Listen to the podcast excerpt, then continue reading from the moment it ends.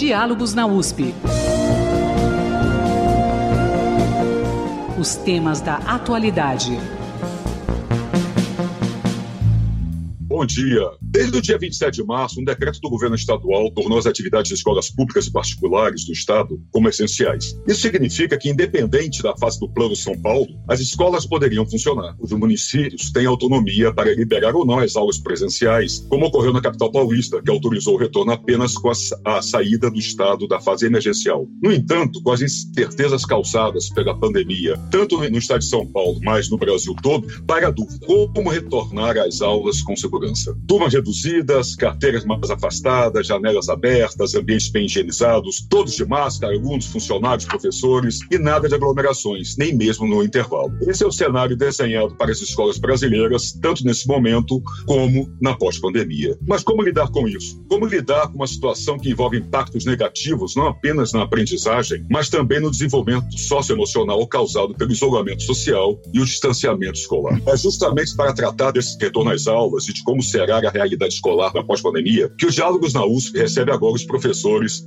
Tereza Cristina Rebolo Rego, professora da Faculdade de Educação da Universidade de São Paulo e líder do grupo de pesquisa Temas da Educação Contemporânea e a Perspectiva Histórico-Cultural, e o professor César Aparecido Nunes, professor da Faculdade de Educação da Unicamp, Universidade de Campinas, e coordenador geral do grupo de estudos e pesquisas em filosofia e educação. Professores, muito bom dia, muito obrigado por termos aqui conosco, é um prazer. Bom dia, Marcelo. Bom, bom dia, dia, César. Bom dia. Prazer é meu de estar aqui. Esse programa que é tão interessante e, e para refletir sobre um tema tão complexo como esse, e desafiador. Bom dia, Tereza, Marcelo. Que coisa boa estar com vocês. O prazer é nosso e com certeza vai ser muito bom. Vocês vão nos ajudar muito a entender todo esse quadro que nós vivemos hoje na questão da educação. Eu já queria então começar com vocês uma pergunta mais aberta, mais genérica, depois a gente vai esmiuçar cada aspecto desse problema. Professores, como é que está a situação nas escolas hoje, de fato? Quais são os reais riscos do retorno às aulas? As escolas, tanto particulares quanto as públicas, elas estão de fato preparadas para o retorno? Eu queria começar com a professora Tereza e depois passar para o professor César. Professora Tereza, como está a situação hoje das escolas? Marcelo, a situação não está nada fácil, né? Ao contrário, acho que nós estamos vivendo momentos dramáticos. É, isso tanto na realidade das escolas públicas quanto na da rede privada. Né? Por diferentes razões, é, o momento é tenso, o momento é de insegurança, de muito medo, há uma, um, uma, um pavor generalizado de, do ponto de vista da disseminação do vírus, do contágio, né?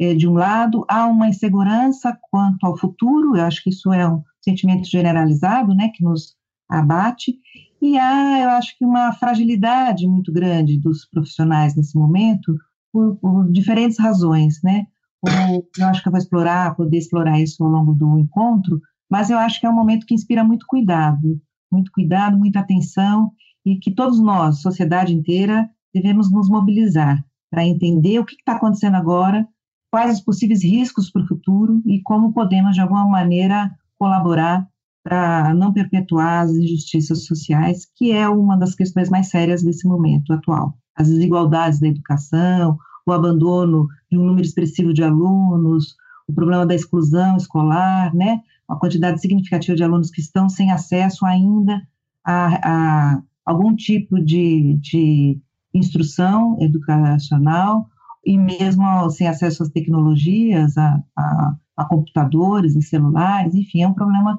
bastante complexo, mas acho que vai dar tempo de a gente esmiuçar melhor toda essa problemática ao longo do programa. Com certeza, com certeza. Professor César, o senhor concorda? O quadro é esse? Para depois nós podermos entrar em detalhes sobre tudo isso?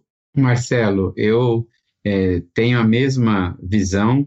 Eu acredito que é, a pandemia ela é um fenômeno é, internacional e talvez o primeiro e o maior fenômeno internacional da história, porque outras coisas que o mundo viveu não tiveram impactos tão grandiosos, porque agora nós vivemos uma economia globalizada pela primeira vez. Então, nem as primeiras e segunda guerra mundial foi tão impactante no mundo como foi agora a pandemia da Covid-19. Então, não há em nenhum país do mundo é, nenhum modelo, protocolo adequado, plausível de ser analisado. Países tentaram voltar, países que tiveram que recuar, alguns países tentaram avançar e consolidar de maneira um pouco mais negociada o retorno às aulas, também tiveram que recuar, porque não há em nenhum lugar do mundo ainda é, uma clareza protocolar da possibilidade de volta às aulas. Então, no Brasil, são 48 milhões de crianças na educação básica. 8 milhões na escola particular, 40 milhões na escola pública, entre 4 e 17 anos. É mais que a metade da população da Alemanha, mais que a metade da população da França. É um contingente enorme, ao ponto de que eu tenha coragem de dizer que o maior sistema de inclusão do Brasil é o SUS e a educação pública. Então, é, é, buscar, muitas vezes, de maneira despreparada, comparar a escola privada com a escola pública e não ter noção da diferença entre elas, diferença sociológica, institucional, organizacional, e acho que, é, nesse momento, é, os interesses todos que prevalecem na ideia da volta às aulas têm que ser profundamente analisados, porque eles são diversos entre si. Há hoje é, algumas situações que se caracterizam como acentuadas em função das características anteriores da educação pública e privada no Brasil. Acho que o congelamento em 2016 dos recursos para é, investimento social já deixaram de maneira muito mais dramática a escola pública, e isso agora, com o impacto das tecnologias digitais, que já vinha se acentuando antes, ficou ainda mais claro a desigualdade que historicamente já era e politicamente já existia. Então, também vejo uma, é, digamos, realidade extremamente complexa e desafiadora. E não vejo que haja boa intenção na votação de transformar a educação em questão essencial para poder, de maneira artificial, forçar a volta às aulas. Tá, perfeito. É isso, professora Tereza. Quer dizer, o professor César tocou em alguns pontos muito importantes e eu sei que a senhora vai querer falar a respeito disso. Nós falamos de defasagem e de desatualização na educação brasileira, seja na escola pública e na escola particular, a escola privada. Quer dizer, como superar, em meio a essa pandemia, ao meio ao novo coronavírus, esse quadro tão dramático da educação brasileira? Há formas de superar isso dentro dessa situação, porque vivemos esse novo normal ou um novo anormal na nossa, no nosso cotidiano. Como é que a gente supera isso? Ou enfrenta isso dentro do que o professor César acabou de falar? É, eu acho que, é, primeiro assim, eu, eu gostaria de fazer algumas é, observações preliminares, Marcelo. Claro, por favor. É, eu acho que a gente está vivendo um momento é, realmente tenso, complexo, né, que pode ser abordado por diferentes ângulos e, e, e pontos de vista, né. Mas eu queria só, uh, acho que destacar um, um aspecto que me que, que, tem chamado minha atenção, que é uma espécie de profusão de manchetes sensacionalistas, quase dramáticas, é, que chegam, especialmente na imprensa, mas também está às vezes na fala de é, diretores de institutos de educação e outros órgãos, que é, é a seguinte: é, estamos tendo uma perda considerável né, na educação, as crianças estão deixando de aprender muita coisa e isso não tem volta. Inclusive, outras, outras observações, elas não estão só deixando de aprender, mas também estão desaprendendo. É, eu acho que isso é uma coisa que a gente tem que refletir com mais cautela. Ah, há toda uma, uma divulgação também de, de resultados, de avaliações, que também precisam ser analisadas com mais calma.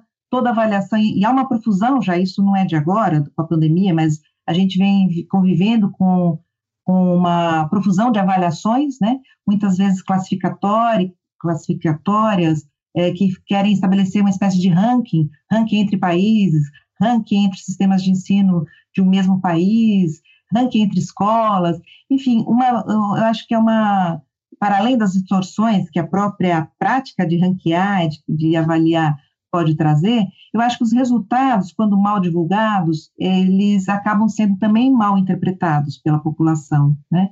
Então, assim, qualquer dado, qualquer resultado de pesquisa, de avaliação, tem que ser analisado no seu contexto, né? No seu contexto histórico, no seu contexto sociológico, até antropológico, quer dizer, não dá para a gente comparar é, é, coisas que são muito diferentes, né? Práticas culturais, educativas de países diferentes, com, com tamanhos diferentes, com é, número de, de, de população diferente, sistema educativo diferente e tal, né? Então, esses dados que o, que o César trouxe são muito importantes. A gente precisa pensar um pouco no Brasil, na, na grandeza. Quando a gente fala do Brasil, a gente está falando de uma grandeza que é incomparável, né?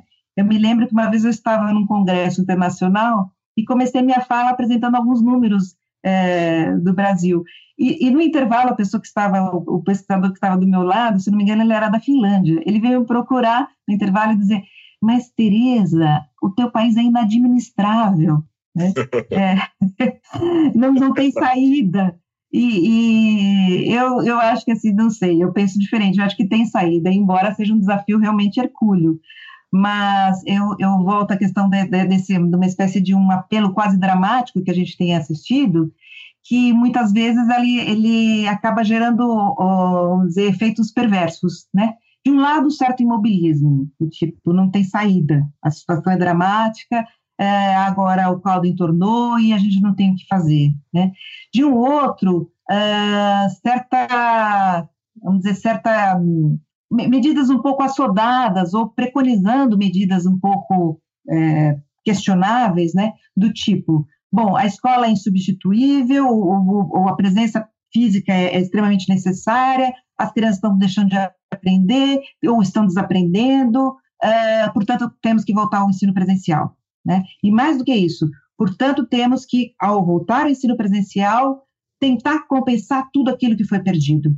Né? Eu acho isso uma coisa muito temerária, né?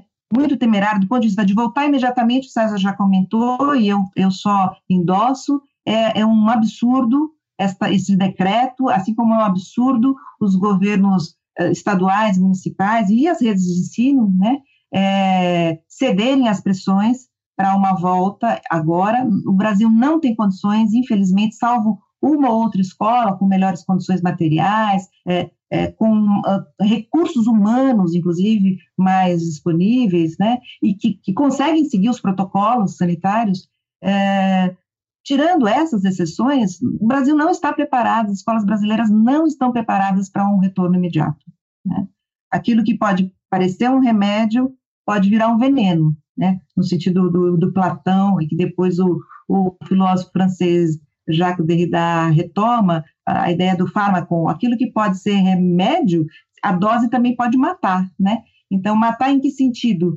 Essa ideia de um reforço uh, ou uma extensão do período da, das aulas, uh, trabalhar no contraturno, é uma ideia de reposição, de recuperação, que eu acho que tem que ser evitada, porque ela, ela me soa muito a, a, a alguns erros que nós já cometemos no passado, né? Especialmente. Qual professora?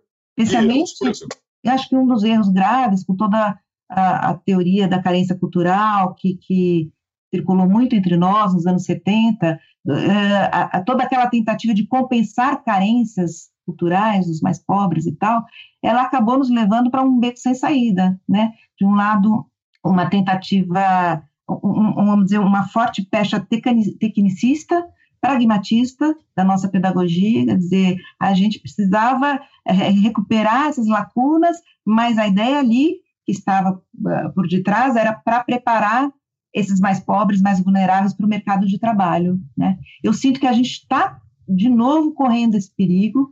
Uh, um exemplo, semana passada, um jornal importante aqui do Brasil me, me consultou, fez uma entrevista comigo, e o tema da pauta, que diz ele, foi inclusive sugerido por um grupo de empresários muito poderosos aqui do Brasil, era pensar os impactos no mundo do trabalho uh, futuro, né, que, que haverá a partir dessas lacunas que os estudantes hoje começam a, a acumular, né.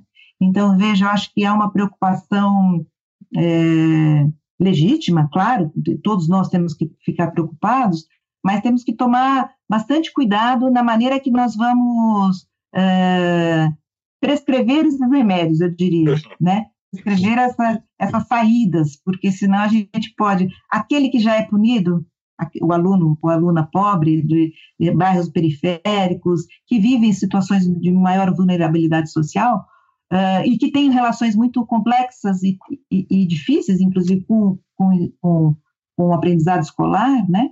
É, eles podem ser duplamente punidos. Né? Duplamente punidos porque, de alguma maneira, ficaram fora da escola, ou Sim. tiveram que abandonar para ajudar seus pais no sustento e tal, uh, e é, agora serão punidos porque terão que fazer tudo em dobro, né? E muitas vezes a gente sabe que a, as práticas escolares, elas ainda são muito marcadas por um, rituais conteudísticos, rituais de memória, memorização, né? Então, acho que a gente tem que tomar cuidado, não se trata de quantidade de conteúdo curricular perdido. Muita coisa se ganhou, inclusive, na pandemia. Né? As crianças e adolescentes aprenderam muitas coisas. E, mas trata-se de fazer um diagnóstico mais aprofundado para conseguir fazer um, um projeto adequado para esses tempos difíceis que se apresentam agora e no contexto pós-pandêmico.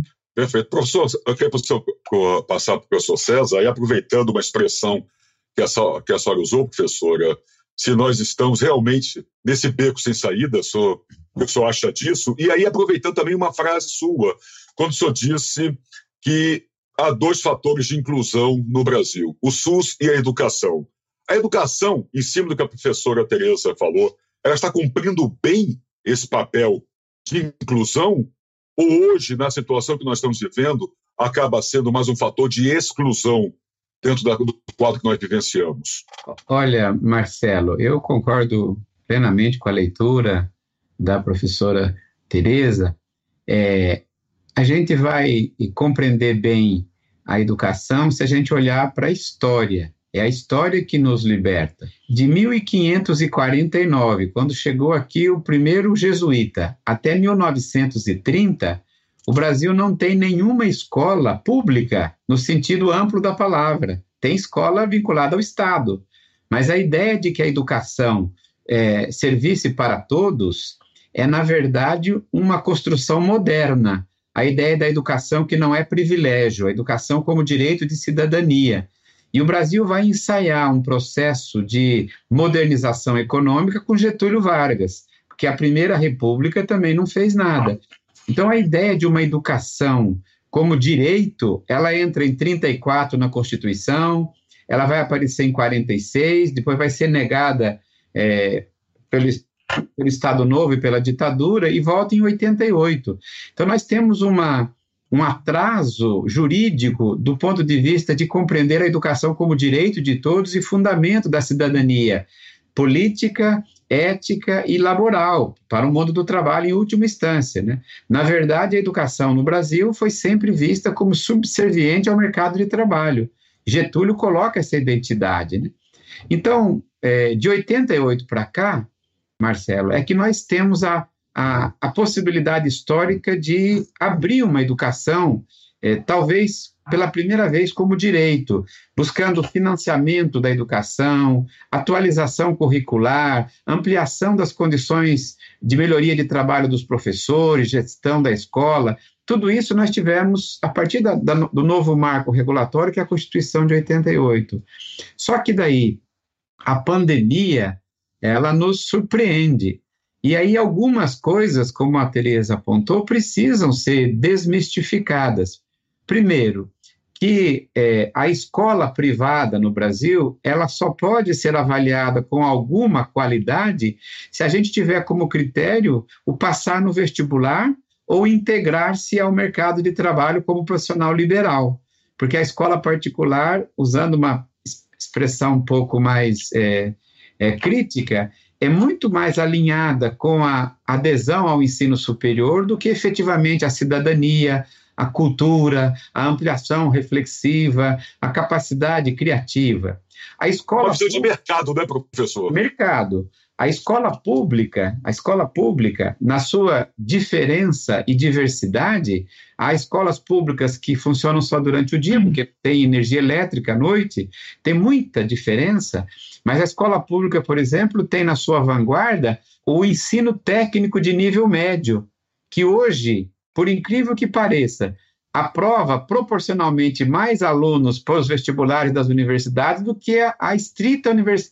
escola de, de nível médio é, privado, porque é uma outra escola.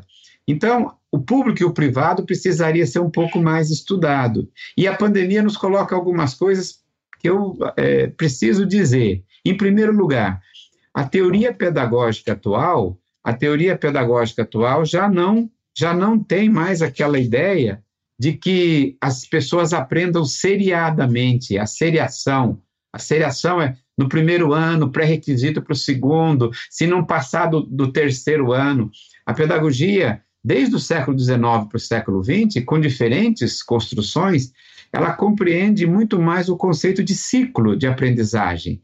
Uma criança de 0 a 3 anos, ela tem que dar conta de alguns movimentos, de apropriação dos sentidos, mas uma, através da estimulação corporal, familiar, social, vai começar no primeiro, outro no segundo, outro no terceiro, mas no ciclo vai dar certo.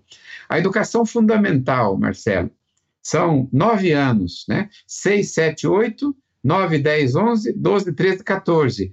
Hoje a pedagogia está dividida em três grandes ciclos. Então, a alfabetização, por exemplo, é chamada na pedagogia atual, em cima de um programa de governo que já foi desativado, mas manteve as suas teses, né? Programa Nacional de Alfabetização na idade certa, porque são três anos. Não precisa ter a pressa de alfabetizar com quatro, cinco anos, porque isso não leva a nada. Isso é bobagem. Criança tem que brincar até os cinco anos. Então, não vai haver nenhum comprometimento. Essa ideia é, macabra e pavorosa que querem colocar, mas é para manejar outros interesses, porque criança, alguns aprenderão ao se, no sexto ano, outro ao sétimo, outro ao oitavo. Perde o ano quem morre, e perde o ano quem não aprende com a pandemia. Tem que respeitar, respeitar a dinâmica de aprendizado de cada A dinâmica de aprendizagem. Mas, Marcelo, quem tem que dizer isso são os pedagogos, são os pesquisadores. E não, é, hoje, por exemplo, a, a imprensa brasileira não domina nenhum critério de educação, faz análise comparativa do Brasil, com 214 milhões, com a Suécia e analisa os índices educacionais da Suécia com o Brasil, a Suécia cabe na zona leste de São Paulo, né? Faz análise comparativa de quem tem mais de 70 anos, não tem mais nenhum analfabeto, e nós que temos ainda 8,8 de analfabetos e subescolarizados.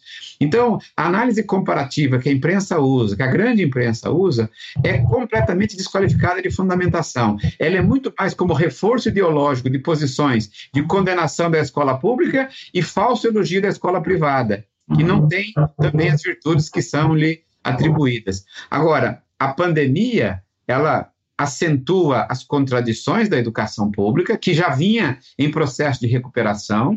Há muito hoje interesse da iniciativa privada, grandes fundações, em fornecer material didático para a escola pública. Tem muita gente querendo entrar na no dinheiro público. Então, na verdade, a, a escola privada, se uma escola pública funcionar de maneira plena, como cidadania, como toda, ela vai precisar se reinventar, porque ela vai sempre na lacuna e na contradição.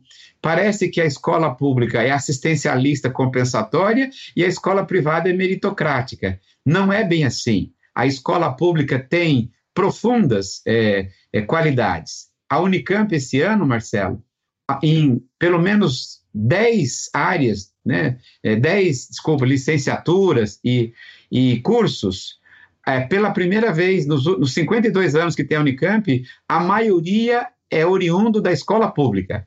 Ela já quebrou. E as pesquisas mostram que no meio do curso de quatro anos, os oriundos da escola pública e os que passaram no vestibular se integram todos juntos, não tem diferença. Por quê? Porque não é como disse tristemente o ministro, condenando que o filho de porteiro pudesse entrar, quer dizer, porque tirou zero no vestibular. Primeiro que não. Ele não sabe a nota zero, porque o, o zero não, não é divulgado dessa maneira. E segundo, não é a nota de vestibular que lhe dá a qualidade do ensino superior. É o projeto pedagógico do ensino superior, não é a nota pré-determinada. Então, é uma análise equivocada, mal feita e que só reforça preconceitos ideológicos. Nenhuma criança vai perder nada se a gente conseguir, com honestidade intelectual e com investimento, né, a médio e longo prazo, compreender como o mundo tem compreendido, né? como os Estados Unidos, por incrível que pareça. Né? Meus filhos haveriam de me criticar porque está usando o modelo dos Estados Unidos. Né? Investimento pesado, revitalização de uma, de uma democracia, né? deep democracy, aprofundamento para uma, uma saída da pandemia. Não tem outro caminho. Não são saídas mágicas, não é rapidez. Tem que quebrar primeiro todas as escolas, abrir janela, colocar pias é, pelo corredor inteiro, ampliar o espaço. Nossas escolas são muito mal feitas, desarticuladas, e nós temos que fazer isso também na escola privada. A escola privada é feita de maneira improvisada, com formação para preparar-se para o vestibular. Então, se a gente quiser hoje sair na pandemia, nós temos que sair uma saída unitária. Não quer dizer uniforme única, mas unitária. Por quê? Porque a pandemia não escolhe classe social. Ela se acentua na desigualdade, mas ela não tem escolhido. Né? Ela está sendo miseravelmente democrática, né, professor? Eu queria dizer para a professora Tereza, alguma, é, tudo isso que o professor César comentou, e ele usou uma expressão, a reinvenção, tem que se reinventar. Nesse quadro, professora, o, esse educador também tem que se reinventar, principalmente nesse momento de pandemia, né, as diferenças acabam se acentuando. Né? Exige-se, exige então, um novo educador, alguém capaz de se reinventar, que tem que se adaptar às novas tecnologias, novas metodologias e entender esse quadro que estamos vivendo? Passa por aí também? Acho que passa por aí também. É, você sabe, Marcelo, que desde que vocês me fizeram esse convite, né, para pensar os impactos da pandemia hoje e, e possibilidades para o futuro, o que fazer e tal, eu comecei a pensar e acabei listando aqui um, um, uma série de ações. É, talvez seja mais fácil falar que tudo depende da boa vontade do professor, né? Mas não é bem assim. Eu acho que vai precisar de uma ação integrada né, da sociedade inteira, dos governantes, dos dirigentes, dos gestores públicos e privados, do, da equipe técnica e também dos professores, das famílias, enfim, é uma ação uh, realmente de grande monta, porque o impacto é, é, violento de toda essa pandemia, né, no mundo e no Brasil. Eu listei, se der tempo eu quero apresentar, sete ações que eu acho que deveriam ser feitas a, a curto prazo e mais nove a médio e longo prazo. Se vocês tiverem curiosidade, eu, eu posso comentar um, um pouco sobre isso. Mas Gostaria antes eu queria. Oi? Gostaria sim, por favor, pode comentar. É. Mas antes eu queria comentar só dois aspectos do que o César falou, que eu concordo absolutamente. Eu acho que existe, inclusive, nesse momento atual, um risco muito grande, que é nesse, nessa tentativa, no afã de buscar alternativas e soluções, uh, há uma espécie de, já de oportunistas de plantão, né? Tem programas adaptados já sendo veiculados e vendidos, é, serviços de assessoria, de consultoria para as escolas, redes, fazerem adaptações do, do, da, da do seu projeto pedagógico, é, vendas de materiais, materiais apostilados, é, sistemas tecnológicos de ensinos online, inclusive com, com dinheiro e, e empresários da, internacionais, estrangeiros. Enfim, a gente sabe que é um grande negócio a educação, né, especialmente no Brasil, que a gente está falando de, de milhares, né, de milhões. É, e também antes de eu falar da, da, daquelas, daquela lista que eu fiz de possíveis é, ações necessárias para a gente sair dessa, dessa violenta crise, eu só queria reforçar também o dado que o César trouxe dessa dessa noção de grandeza. Uh, como eu falei, aquele colega fora do Brasil se assustou com os números. Nossos alunos dos cursos de pedagogia e de licenciatura também se assustam quando a gente fala desses números. E eu queria voltar a eles, se, se for possível, Marcelo e César, porque eu acho que tem todo esse dado que precisa ser reforçado, não quero me repetir, mas eu queria chamar a atenção né, dessa, dessa noção de grandeza que a gente precisa ter, entender a complexidade e, e, e que não há saída milagrosa. Né? Eu acho que a gente tem que ter a humildade né, de, de, entender que a ação é coletiva. Uh, mas hoje o Brasil tá, está com 212 milhões de habitantes, né? Como o César falou, desse total, 48 milhões são estudantes da escola básica, incluindo a rede pública e privada e, e todos os segmentos, né, da, da, da creche para a escola fundamental, ensino médio, EJA, uh, educação de jovens adultos, educação especial e tal. 48 milhões, né? Como o César bem falou, esta é uma quantidade assim significativa, é maior do que a população da, maioria, da maior parte dos países do mundo, né? Eu, eu, sempre comento que é maior do que a população da Espanha, Portugal, uh, Suécia, Polônia, Grécia, Bélgica, Suíça, Dinamarca, Canadá, Coreia, e no contexto da América Latina, maior que a Argentina, maior que o Peru, maior que o Uruguai, que o Chile. Então, uh, veja, a gente está falando de uma situação que é completamente anômala se comparada a outros sistemas de outras partes do mundo. Né? É, como o César também comentou, 81% dessa, desses estudantes, que equivale a 39 milhões de, de cidadãos, é, são estudantes que estão na rede pública. E, e apenas 19% na rede privada. Eu estou querendo reforçar isso porque eu acho que a gente tem que levar esse dado em consideração, né? Quem faz a educação brasileira é a rede pública. Né? Por mais que, que tenhamos críticas, tenhamos a necessidade de, de apontar as suas deficiências, a gente veio nessas últimas décadas em processos de conquistas importantíssimas, né?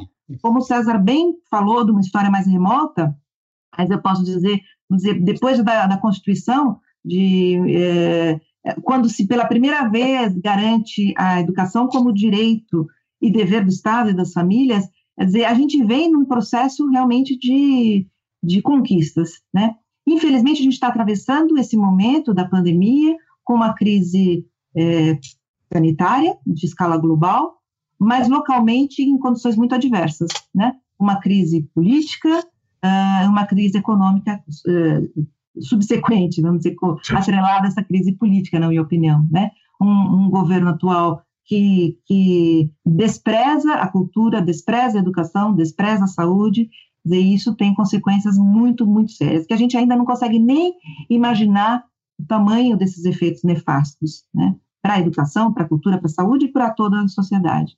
Mas ainda continuando na escala de grandeza, nós temos hoje no Brasil mais de 2 milhões de professores. É também uma, uma quantidade muito expressiva que a gente não pode é, desprezar, né? Quer dizer, qualquer tentativa de, de mobilização, de transformação e tal, tem que levar em conta essa, é, estamos falando de um público muito grande, muito significativo. Sim. Somente no universo das escolas do ensino fundamental e médio, são 27 redes estaduais e mais de 5 mil redes municipais.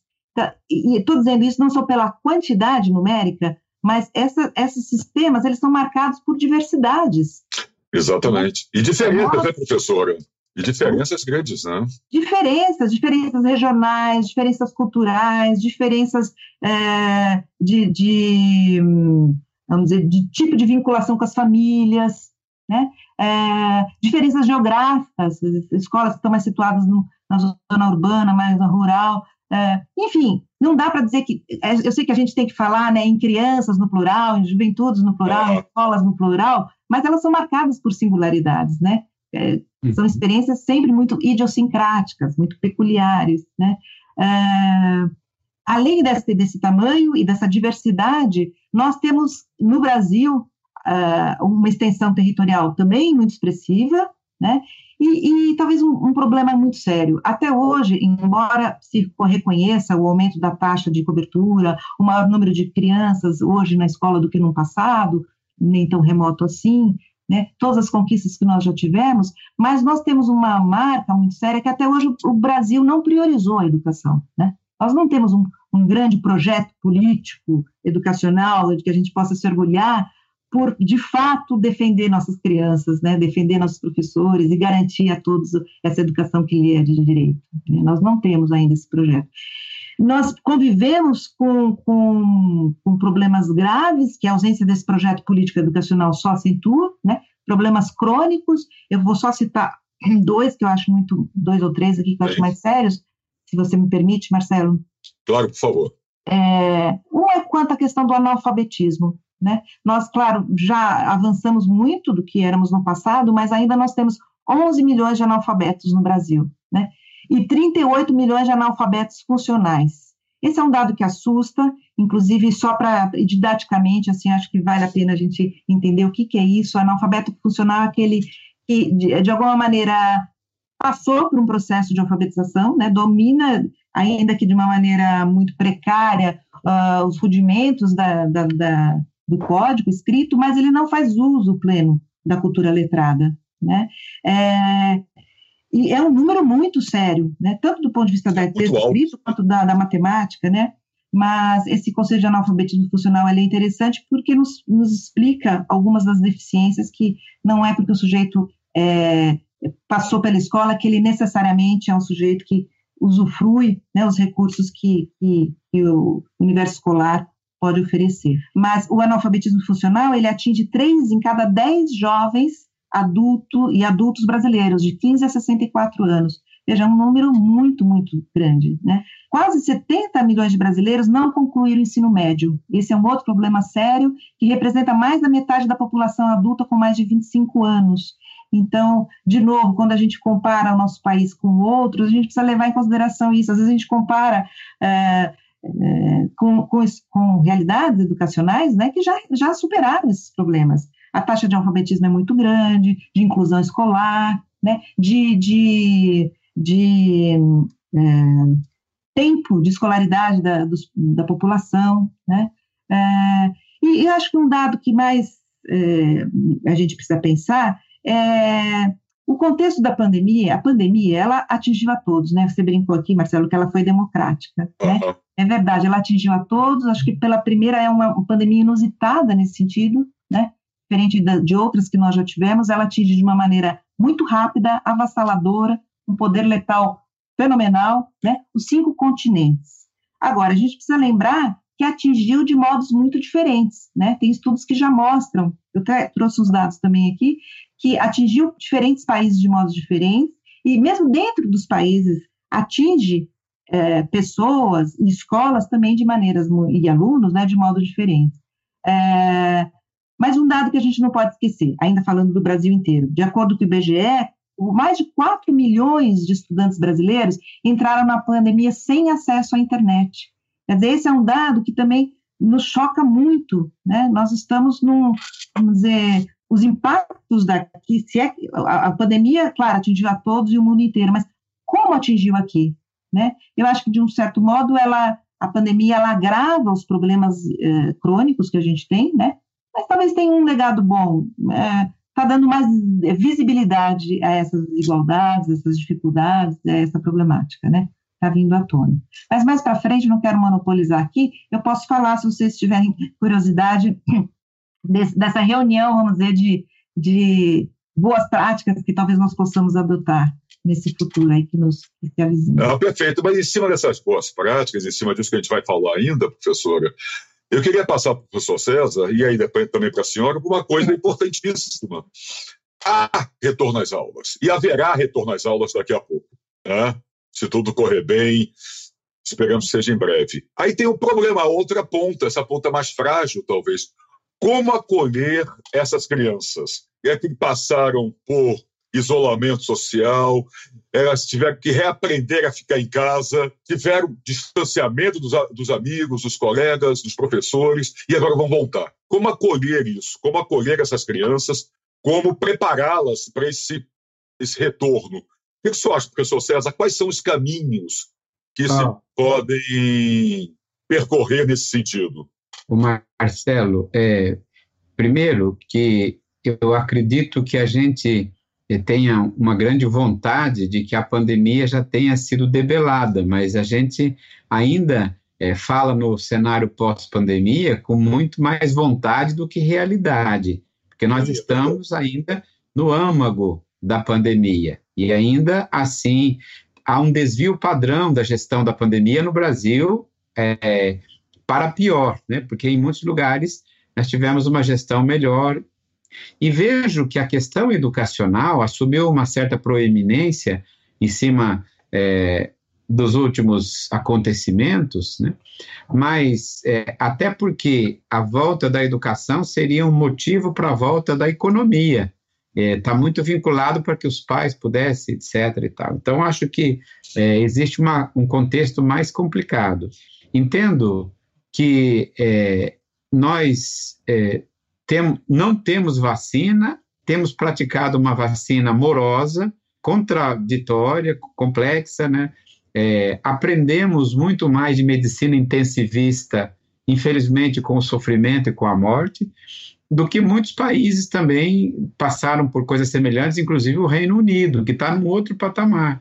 Agora, eu creio, Marcelo, que se nós voltarmos somente com a predisposição jurídica e esse ensaio ideológico de tentar explicar é, a volta como um benefício sem medidas protocolares, a gente vai voltar, vai matar muita gente e vai retornar. Porque aqui em, Campinas, né, aqui em Campinas, um colégio que voltou antes teve 42 pessoas infectadas, dois mortos, né? Dois mortos. Então, é, a, a, digamos assim, a, a, gestão da criança na escola, na atual configuração arquitetônica das escolas, é muito complicada, porque ela supunha o acúmulo, a ocupação otimizada do espaço, a, a, a proximidade, e uma escola que tenha separação, é, possibilidade, tem que ser revista, tem que ser repensada. E ainda assim, a educação infantil, uma criança, ela não internalizou ainda todos os procedimentos de autonomia para asepsia, né? ela vai interagir, brincar, e o professor não é ele o responsável é, direto, ele é indireto pela gestão de saúde na escola, né? é, da, é de outra política. Eu entendo que é, também, infelizmente, né, um, o, o, líder de governo fez uma agressiva é, afirmação de que os professores são os únicos que não querem trabalhar na pandemia. Eu, como professor titular da universidade, não deixei de trabalhar um dia, desde o primeiro dia, 13 de março do ano passado, relacionando com os alunos, promovendo aulas, mandando texto. Nenhum dia eu fiquei sem fazer alguma coisa da minha função docente. Então, além de ser uma falsidade, uma mentira, é, uma acusação leviana, né? Por quê? A meu ver, os professores, você falou da reinvenção do professor, eles, eles têm que é, é, hoje ser respeitados, porque quem manteve a saúde psíquica das crianças foram os professores, de maneira às vezes improvisada, mas bem intencionada, e os artistas, porque a mídia não, não tinha o que fazer, repetiu coisas, os jornais fizeram estatísticas da, da Covid sem saber para onde ia, e não tinha nada. Na verdade, quem manteve a vida, o mundo da vida, como diz o Habermas, né, foram os professores, ainda sem saber muito, com uma improvisação virtual. O tempo virtual não é o mesmo do tempo presencial, é muito menor, muito mais intenso. A gente teria que ter pesquisa, é, exposição à reflexão, comprovação empírica, para ver como é que é o melhor tempo virtual, porque aquilo que era uma tendência, a incorporação de procedimentos virtuais à escola, hoje é uma, uma necessidade, hoje é uma realidade, né? A, a, a questão da cultura digital estava presente primeiro no, no grande mundo do capital, depois nas trocas de dados, no, e agora ela entrou no, na rede social e agora vai entrar na rede educacional, ela já está presente. Só que nós temos que ter protocolos pedagógicos para a coordenação da apropriação digital, éticos, estéticos e pedagógicos. Não é do jeito que as high techs querem, as grandes empresas, né? A Unicamp paga, né, rios de dinheiro para o Google Meet, porque a Unicamp não tem um provedor público, né? O Brasil não tem para transmitir pelo Google Meet, né? Então que, que, que tem 32 mil alunos que têm que se integrar em cima de um modelo das cinco mais poderosas é, instituições de produção tecnológica. O Brasil tem, Marcelo, desde o ano 2000, a indicação de um fundo para a produção de um, de um provedor educacional que nenhum governo, 2000 para cá, investiu orgânica e pesadamente. Então, o que nós chegamos... Por professor? Porque, porque, porque primeiro, primeiro o monopólio do, das particular, dos grupos privados. Eles são Não. muito fortes e lobistas. E segundo, né, é, parecia que havia, entre aspas, outras prioridades e isso ficou atrás. Também uma, um, um certo é, descaso e, ao mesmo tempo, uma falta de compreensão de muita gente, inclusive de centro-esquerda, de que as tecnologias digitais têm que ser politicamente apropriadas, mas não negada, né? Não jogada jogar a criança junto com a água suja. Tem que compreender é, esse procedimento. É uma das, das desenvolvimento das forças produtivas, né? Agora vejam, do ponto de vista pedagógico, a gente sabe que a criança aprende por ciclo, não, não tem comprometimento estrutural. Do ponto de vista organizacional, as escolas não estão arquitetonicamente preparadas.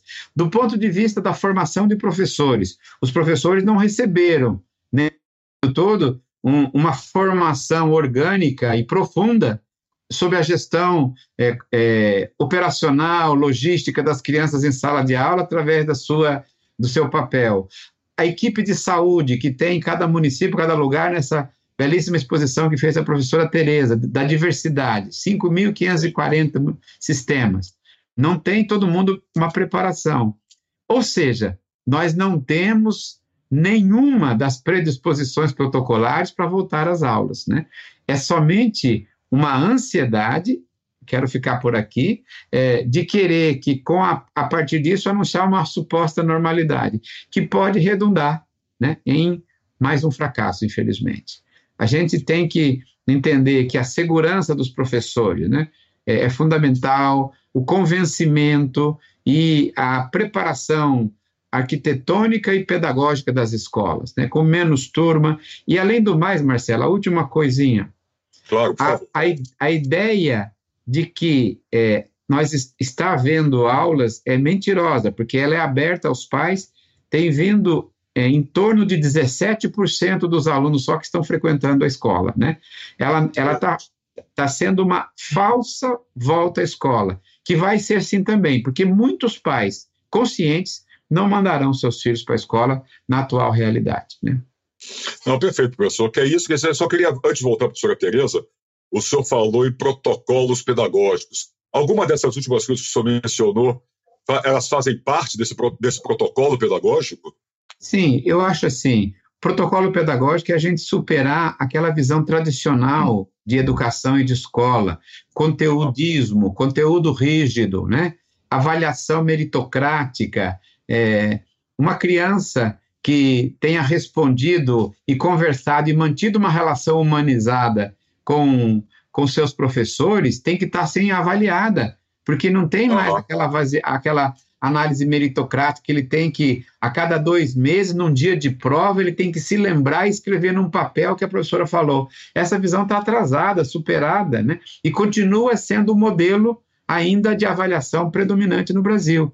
Então, novos protocolos pedagógicos significa compreender a relação professor-aluno em cima da autonomia, é, em cima de outros procedimentos, e não a meritocracia emulativa, comparativa, né? é, excludente que tem prevalecido na educação brasileira. Né? Ah, perfeito. Professor Tereza, a senhora queria fazer algumas considerações falariam um pouco mais, inclusive, daquela relação de caminhos uhum. que a senhora tinha levantado. Estamos uhum. quase chegando ao final do nosso programa, passa muito rápido. muito. Né?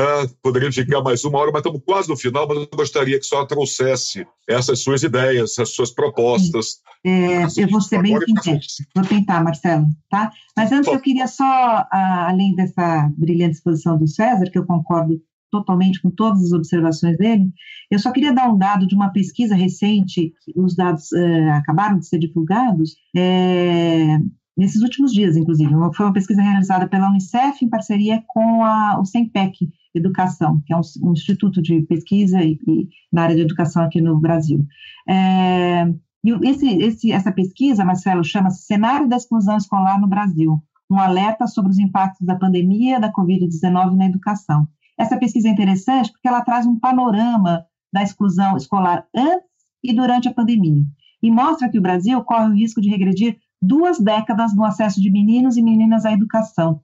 É, de acordo com o estudo, foi realizado agora em novembro do ano passado, né, mais de 5 milhões de meninas e meninos não tiveram é, acesso à educação no Brasil. Uma parte porque não frequentou a escola presencialmente ou remotamente, e a outra parte porque não teve acesso às atividades escolares, como eu falei, uh, nem por meio de, de é, é, celular, internet, computador, uma, televisão, enfim, né? Que esse é um número semelhante ao que o país tinha no início do, dos anos 2000, Então, nós estamos realmente correndo muito risco, né? E o mais grave desses resultados, desses mais de 5 milhões excluídos, mais de 40% eram crianças de 6 a 10 anos de idade, etapa em que a escolarização estava praticamente universalizada antes da, da Covid-19. Né? Essa mudança observada em 2020 pode ter impacto em toda uma geração. Né? Isso é muito sério mesmo. Sério. São crianças do, dos anos iniciais do ensino fundamental, né? É, que estão em pleno ciclo de alfabetização, enfim, pode, isso pode acarretar, sem dúvida, a reprovação, abandono escolar lá no futuro, né? E um outro dado também que esse estudo mostrou é que a exclusão afetou mais quem já vivia em situação vulnerável, né? Isso, isso reforça, corrobora resultados de estudos feitos em outros países e também em diferentes países, né? O, o, em relação às regiões, por exemplo, no Brasil, no norte afetou 20, 28%, no nordeste 18%, é, foram as principais porcentagens né, mais altas de crianças de 6 a 17 anos sem acesso à educação, seguidas pelo Sudeste com 10%, Centro-Oeste com 8% e Sul com 5%. Então, veja que diferença também interna no, na realidade brasileira. Né? Agora, esse dado é o mais sério, entre todos. Né? A, a exclusão foi maior entre crianças e adolescentes pretos, pardos e indígenas que co correspondem a quase 70% do total de crianças e adolescentes sem acesso à educação. Então, veja que, que, que, coisa cruel, né? Aqueles que mais precisam, realmente, eles estão sendo eh, deixados de lado, né? É, bom, eu não vai dar tempo de falar de todos os estudos que eu tinha reunido aqui, eu também só quero comentar que houve um estudo também muito legal, recentemente divulgado, uh, pela, que foi coordenado pela Fundação Carlos Chagas, um importante instituto de pesquisa aqui no Brasil, em parceria com outros institutos, como o Instituto Península, a Fundação Lema e tal, que, é um, que ele chama de retrato da educação no contexto da pandemia do coronavírus. E, e, é interessante esse estudo, entre outras razões, porque eles tomaram o que eles chamam de pulso, eles foram coletando informações ao longo, de, desde o início da pandemia, né, até agora, é, em diferentes períodos, mas ouvindo, procurando uh, escutar opiniões dos dirigentes, diretores, professores, alunos e familiares. Então, é um material muito legal, muito, eu recomendo assim enfaticamente. Inclusive para a gente é, conseguir estudar alternativas. Acho que a gente precisa conhecer melhor o que está acontecendo. Né? É, a recomendação do documento são várias, eu destaquei duas.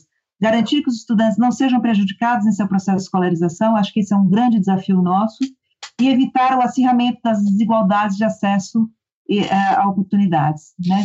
Então, eu, assim, como eu falei, não, não, não tem aqui nenhuma pretensão de esgotar, mas eu só vou ler a lista que eu fiz, tá, Marcelo? Que acho que não por favor, por favor. Né? Eu acho que tem ações a curto e médio prazo, né? Uh -huh. talvez a, a, uma delas seja garantir e, se possível, ampliar o financiamento da educação. Uh, todos esses protocolos que o César fala, eles também envolvem recursos, né? Recursos financeiros, e, e a gente está vivendo um momento de recrudescimento disso. Quer dizer, o MEC, ao contrário de, de liberar recursos, está tá restringindo, né? São ações completamente sem cabimento. Uma outra questão importantíssima, é lutar pela vacinação de todos, de todos eh, profissionais da educação, né? É uma balela o que está acontecendo, é uma falácia. Aqui no estado de São Paulo, por exemplo, acabou se divulgando os professores estão sendo vacinados. Não é verdade, é uma parcela pequena de professores estão sendo vacinados, acima de 47 anos, os que estão né, na linha de frente, eu sei que tem que ser priorizados, mas tem um número muito grande de professores que estão sendo obrigados a retornar sem vacinação. Merendeiras, porteiros, secretários, diretores, coordenadores, quer dizer, tem gente que está numa exposição tremenda, inclusive que depende de transporte público e que estão sendo obrigados a voltar, colocando em risco as próprias vidas, seus familiares e de toda a comunidade. É, um outro ponto, adequar as escolas para um retorno seguro. É, é, esses protocolos sanitários que o César já comentou, e isso é uma diferença abissal que nós vimos entre escolas particulares e públicas, né? No extremo, uh, eu conheço escolas particulares chamadas de elite aqui de São Paulo, que contrataram Sim. as melhores equipes do mundo, né, aqui do Brasil, pelo menos, a equipe do Einstein, que foi lá, fez todo um estudo de quais seriam os protocolos adequados e tal. E a gente tem no outro extremo uma quantidade expressiva expressiva de escolas públicas, sem sabonete, sem papel higiênico, sem janela. Né? Sem o básico, né? É, o básico, sem condições de, de praticar algum tipo de, de, de, distanciamento social. Né? Um outro ponto, dar condições para que todos, especialmente os mais vulneráveis, tenham acesso ao mundo virtual. como o César falou, nós não estamos no fim da pandemia, infelizmente, ao contrário, estamos no auge, eu diria até dela, né? Então, provavelmente permaneceremos uh, com o ensino remoto, com o chamado ensino híbrido, uma parte presencial, uma parte à distância, mas de qualquer modo, é, precisamos eh, permitir o acesso para valer. E se não for por meio do computador, que seja por meio de materiais, que seja por meio uh, da televisão, ou o que for, né? Há, um, há, uma importância de manter as crianças envolvidas com a escola e com o aprender. Eu acho que isso é uma questão muito séria. E não basta estar conectado, acho que o César falou isso também. A gente também está desafiado a encontrar alternativas para que esta vivência da, do, do, da, dos aprendizados que estão sendo hoje feitos de modo híbrido sejam interessantes, sejam enriquecedores. Não é uma trans, transposição daquilo que fazíamos na prática presencial para a prática virtual. A gente tem que encontrar maneiras de aprimorar, né? É, é, no, nos primeiros meses a gente foi, todos nós, né, inclusive nós professores da universidade, nós fomos atropelados. Agora a gente já, já tem certa experiência, então assim precisamos investir mais nisso, aprimorar, melhorar a nossa maneira de ensinar né, e fazer com que os alunos aprendam também à distância. Uh, um outro aspecto é o convênio com empresas de telecomunicações distribuidores de internet. É imperdoável uh, hoje no Brasil a quantidade de pessoas sem acesso à internet. Né?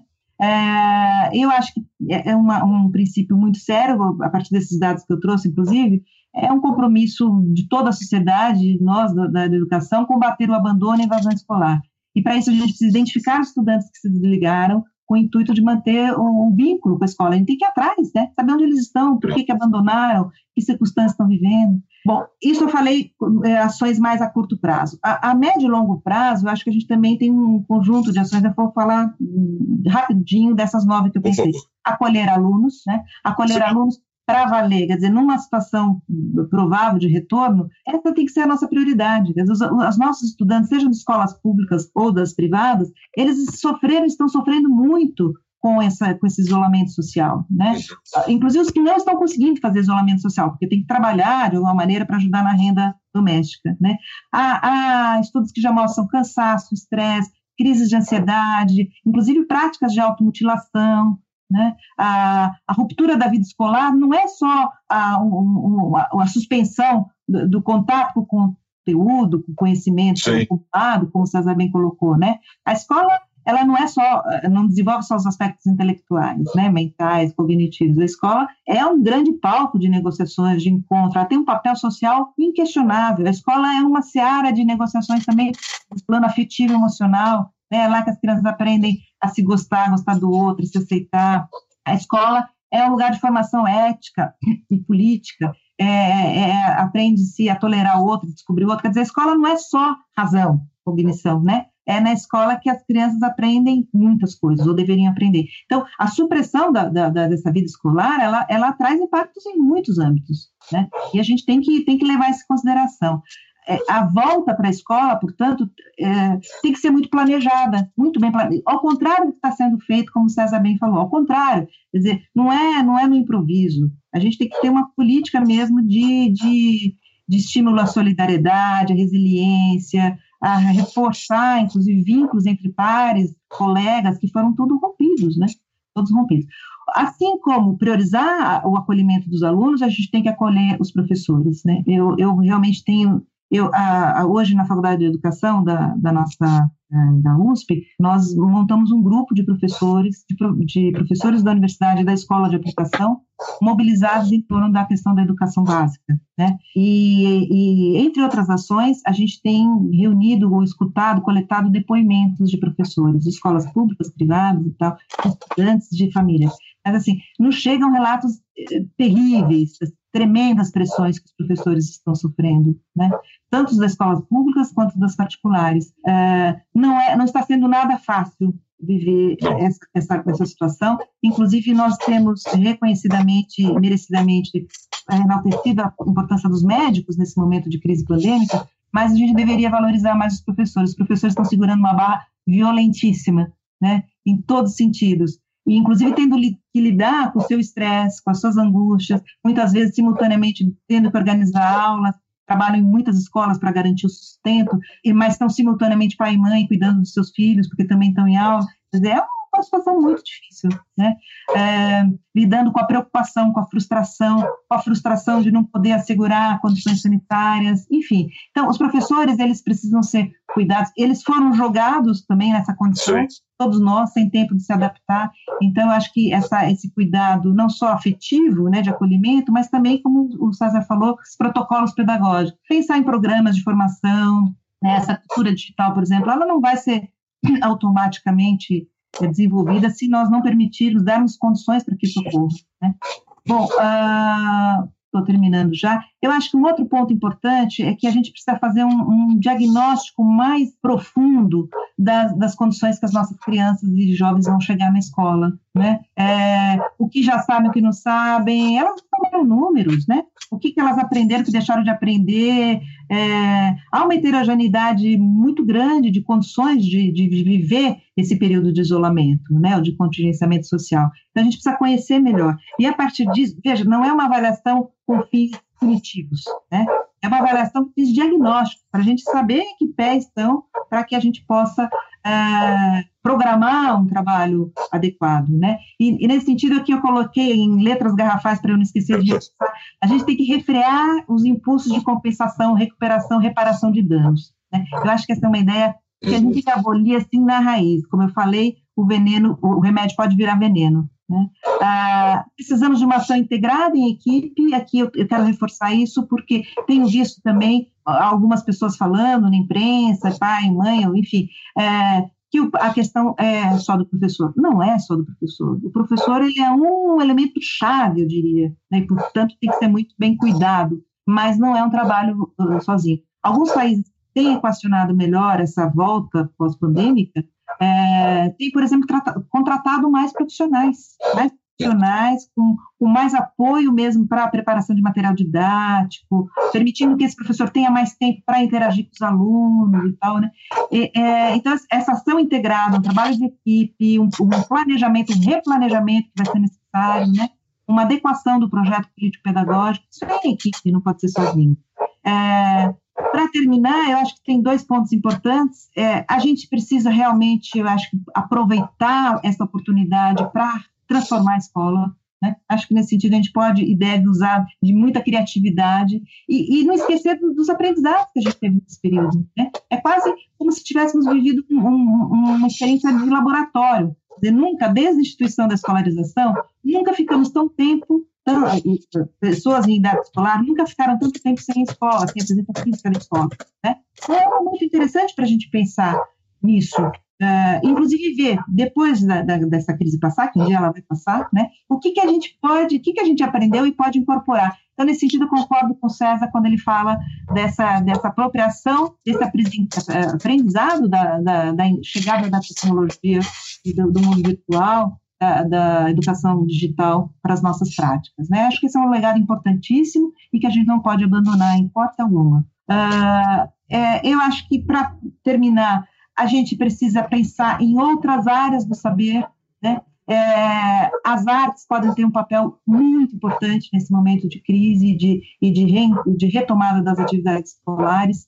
Eu, particularmente, gosto muito de uma autora, antropóloga francesa, é, que ela, ela tem um livro, vários livros, mas a Michelle Petit tem vários livros publicados no Brasil, mas ela fala do poder reparador, por exemplo, da literatura, como a leitura, a leitura de ficcional, né, ela pode nos levar a outros mundos, a outras experiências, e também permitir que nós é, entendamos e, e superamos alguns traumas das nossas próprias experiências, né. Acho que essa é um exemplo, assim como os filmes, a dramaturgia, o teatro, a poesia, os sarais. Encontrar nas artes, acho que a gente pode encontrar nas artes, né, que quase sempre ficam subjugadas às, às chamadas ciências mais duras, um espaço de importante reconquista e revalorização da escola. Né? Acho que é importante manter e, e, e, incrementar o diálogo com cientistas, com especialistas, organizações não governamentais, enfim. É uma tarefa gigante, mas tenho certeza que nós vamos ter condições, se houver vontade política. Né? Obrigada, Marcelo. Desculpa se eu me estendi muito. Não, foi ótimo, professora. Muito obrigado. Professor César, eu queria passar para o senhor para suas considerações finais e aproveitar usar uma expressão da professora Tereza. Aproveitar esse momento para transformar a escola, professor. É o momento para isso também? Vamos aproveitar? O, o Oduvaldo Viana Filho, um dos grandes é, produtores é, de, de um teatro popular, dizia: olhar nos olhos da tragédia é começar a dominá-la. Né? Então a gente tem que olhar nos olhos da tragédia né, para poder dominá-la com honestidade. É, a escola, Marcelo, ela é, um, é, a instituição mais democrática da sociedade moderna, porque não há outra. Né? A escola tem sido a instituição que, dos países modernos para cá, definiu como base da cidadania. Inglaterra e França, depois Estados Unidos, e entre nós ela não foi assim, mas fomos configurados em cima de uma visão medieval. Né? Portugal é, tridentino, baseado na Igreja Católica de Trento, era o que havia de mais atrasado na Europa. Então a educação entre nós foi visto como privilégio. Como pode o filho do porteiro entrar na universidade? Continua esse ranço é, milenar, né, centenário, é, dentro da, das elites aristocráticas que prevaleceram. Quando que a modernidade estabelece como todo mundo tem direito de aprender, todo mundo tem direito e é capaz de aprender. Então, eu acho que é, a escola, eu uso sempre, Marcelo, aquela expressão é, grega, é, a esfinge era um animal mitológico é, descrito por Sófocles, do Édipo Rei, que tinha o rosto de gente, o corpo do leão e as garras da águia, a simbolizar. Ela parecia humana, mas ela era mais violenta que o leão e mais traiçoeira que a águia. E aí a esfinge colocava um menino todo dia e dizia: Decifra-me, ou eu te devoro. E diz a lenda: quem não conseguia decifrar o enigma da esfinge era por ela devorado a partir das suas entranhas. Ela lhe rasgava a barriga. E o dia que chega a vez de Édipo, a esfinge pergunta: o que é o que é? Que de manhã tem quatro patas, no meio do dia tem duas e ao fim da tarde tem três. E ele, ladino, criado no sítio, fala: é o ser humano, dona esfinge, que quando criança engatinha, no meio do dia bípede, anda, e no fim da tarde, que é o fim da vida, pega uma bengala. E a esfinge dá um grande grito e se esconde no Hades, né? nos infernos, libertando a cidade. Ele ganha a mão de Jocasta, daí continua a história. Eu queria que a gente entendesse que para decifrar a esfinge Covid-19, a resposta é o ser humano, é o ser humano. É, é, cuidar das crianças, né? Cuidar e orientar os adolescentes, orientar e formar os jovens, né? E não existe outro lugar. Não adianta desenvolvimento econômico se não for para e passo com desenvolvimento cultural e ético, estético e social. 39 milhões de pessoas saem da miséria é um grande feito da miséria econômica, mas se não sair da miséria cultural, se não sair da miséria é, é, ética, estética, um ciclo eleitoral pode voltar tudo e pode arrebentar com tudo. Né? Então, nós precisaremos, para decifrar a esfinge, centrar no protagonista, a criança, o adolescente, o jovem do Brasil. A escola é uma escola de formação humana. Não existe a formação para o trabalho e nem formação para a tutela política que supere. Isso é coisa do passado. É responder para a esfinge, né? É o ser humano. Porque o dia que você responder, meu querido Marcelo, muito prazer, Tereza, em participar com você. O ser humano, a esfinge vai para os infernos e a gente abre a cidade para que a gente possa ter uma outra escola numa outra sociedade. Professor, muito obrigado. Na verdade, o ser humano, a humanidade, sempre será a resposta, não é? Isso. É isso, e eu queria agradecer muitíssimo a professora Tereza Cristina Rebolo Orpego, professora da Faculdade de Educação da Universidade de São Paulo, ao professor César Nunes, professor da Faculdade de Educação da Unicamp. Muito obrigado, professores, pela presença aqui, para essa conversa tão boa, tão esclarecedora e que aponta tantos caminhos que esperamos possamos seguir. Muito obrigado aos senhores pela presença hoje aqui. Muito obrigado. Obrigada, Marcelo. Foi um prazer, um, um, uma alegria conversar com você, César. Te reencontrar. Muito, muito feliz. E, e, continuamos aí na luta, confiando ah. que dias melhores chegarão. É. Com certeza. Muito obrigado, obrigado mais uma vez aos professores, obrigado a você que esteve conosco até agora, nos assistiu aqui. Semana que vem tem mais. Cuide-se bem. Se tiverem que sair de casa, use máscara. Cuidem-se. Até a próxima semana. Obrigado. Tchau, obrigada. Tchau. Diálogos na USP. Os temas da atualidade.